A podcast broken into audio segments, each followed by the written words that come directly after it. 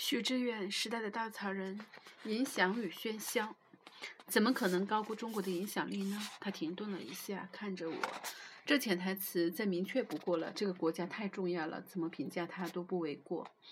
是啊，这世界正充斥着关于中国的话题。美国担心它取代自己的领导地位，破产的欧洲在等待它的营救，非洲与拉美的矿山在等待它的投资。中国不仅意味着倘若每个中国人买一顶帽子的市场想象，也意味着令人惊诧的购买力。从巴黎的老佛爷到温哥华的高档住宅区，这炙热的消费热潮只有三十年前的日本可以相比。但中国的影响。轻易地溢出了狭隘的经济维度，它的地理面积、人口规模，还有漫长而繁盛的历史，都让人心生更多的憧憬或者是畏惧。经济成长可以转化为转化为军事力量，购买力则撬动政治影响力。它甚至可能意味着某种理念与意识形态的新可能。在历史的终结之声回响了二十年后，中国可能为世界提供一种新的发展模式吗？他穿着粉色衬衫、黑色西装，谈话缓慢、耐心却富有节奏。他是蒂莫西·加顿·艾什，牛津大学的欧洲研究教授，一个从不安于坐在学院的高桌旁畅谈世界的学者。要理解一个地区，最好的方式就是身临其境。他喜欢这么说。狭隘的学术分工也不适合他。他是英国杰出的公共知识分子传统的典型继承者。向更广阔的人群描述、分析正在变化的世界，挑战固化的思维。整个八十年代，他以报道分析东欧的变化著称。从波兰的格坦格但斯克造船厂到布拉格的摩登剧场，再到柏林墙，他目击了整个变革的浪潮。人类的剧场充满了悖论。共产主义曾经激起几代人的希望，如今却变得如此苦涩。他宣称代表了未来，却令文明后退。他看起来如此强大，却又不堪一击。在九十年代，他追随了整个欧洲融合的过程。冷战结束了，民族冲突却随之而起。很快，历史又让人大吃一惊。这块经历过无数战争的大陆，现在却准准备消除壁垒，使用同一种货币，甚至搭建同一个政治权力中心。在亲身参与和观察的过程中，他创造了一种鲜明的叙事风格，将历史学家的知识深度与新闻记者的直觉结合到一起，在描述真实世界时，赋予了他们小说家的想象力。人们常常用两个矛盾的短语来形容他的写作：现在的历史，事实的文学。加顿·艾什的经历与思想令我想起英国的。英国的帝国传统，在人们用衰落的帝国来形容英国时，却经常忘记他曾怎样缔造了现代世界。直到现在，它仍在发挥不成比例的影响力。它没有人口资源的优势，却在创造力上仍占据着某种制高点。你能想象一个没有牛津、剑桥、BBC 与 Beatles 的世界吗？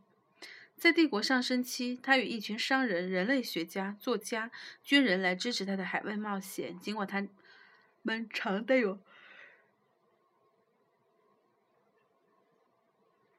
尽管他们常带有令人不悦的殖民者的标签，而在帝国衰落时，他们也有一群杰出头脑、相当巧妙的管理，相当巧妙的管理了这种衰落，使之保存了相当的影响力。加顿·艾什就属于这样的头脑之一。什么事能比捕捉到历史潮流更令人激动呢？过去的十年，他的世界从西方转移到中方、东方。他为亚洲的复兴而着迷。他相信，当未来的历史书描述二十一世纪的世界时，九一一事件和随后的反恐战争不过是一个小插曲，而主要的章节将留给亚洲。五百年之后，世界权力的天平再次从西方摆回东方，而中国的崛起无疑是其中的支配性力量。我们坐在北京东区的一家拥挤、装饰、装修品味不佳的咖啡馆里。对他来说，北京已处处展现出一个未来世界之都的模样。看看那些炫目的建筑，那街头涌动的欲望高涨的人群。更重要的是，它代表的精神是那么的令人迷惑。在外观上，它与世界其他大都市毫无二致。让人迷惑的是它内在的复杂性。惊人的富裕和惊人的贫困并肩出现，古老的文明与新兴的大国并行不悖。你该用什么样的概念来形容它？列宁资本主义、市场列宁主义，还是伟大复兴？他身处很多不同的坐标系。对五十年代出生于温布尔登的加顿爱士来说，童年时想象中的东国中国是留着山羊胡、深轴丝绸的中国佬，用滑稽的口音说着“子曰”。接着，狂热的革命扫荡了孔夫子，他是自己甚至还保留着复印的。毛主席语录，而今他又变为金光闪耀的经济强权，散发着未来的魅力。他说：“五十年代的年轻人去巴黎，希望在咖啡馆里碰到萨特；九十年代的布年轻人去布拉格，要看到重建的欧洲。而现在，他们都来北京了，连他的儿子也在这住了两年。”我不知道该说些什么，多么吃惊于这样一个富有洞察力的人，在谈到中国时，竟讲了这么多的陈词滥调。听起来与大众报纸上的言论别无二致。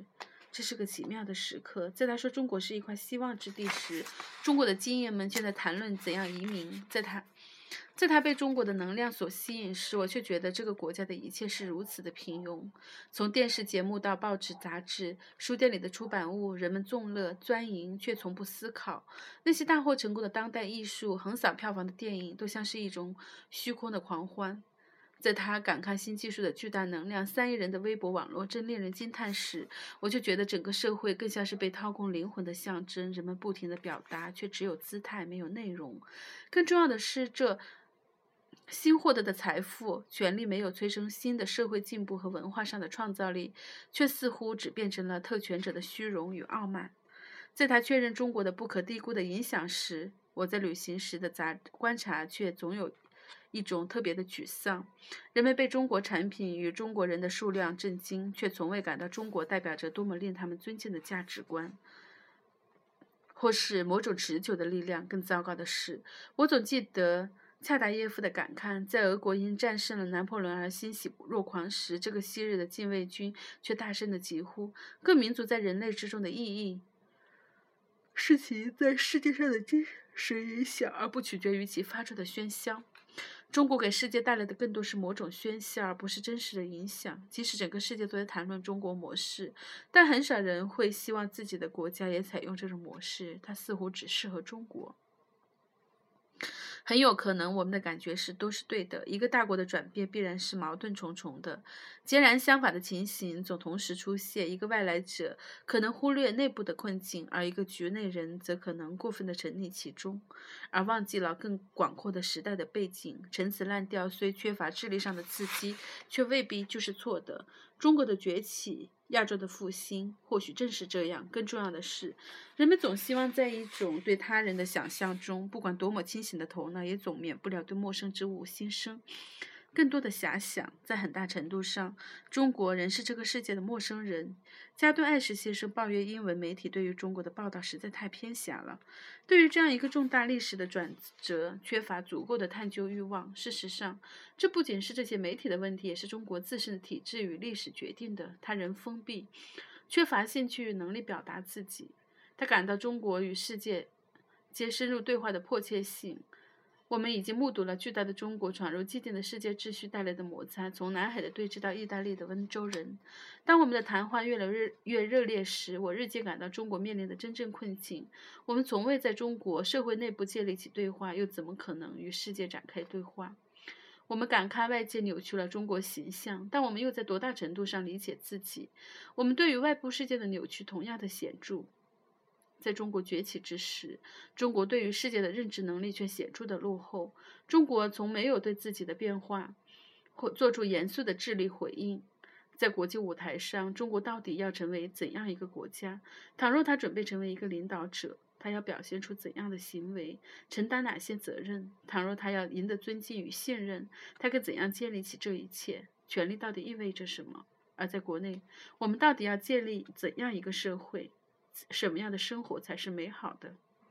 中国的崛起既应该激发这些探讨，也该给这些讨论注入无穷的活力。倘若如历史学家，这个字又不认识，王先读根吧。王根武所说，此刻的中国面临着他历史上的第四次崛起，是秦汉、隋唐、明清之后的再度辉煌。那么，此刻的中国与历史到底有何种关联？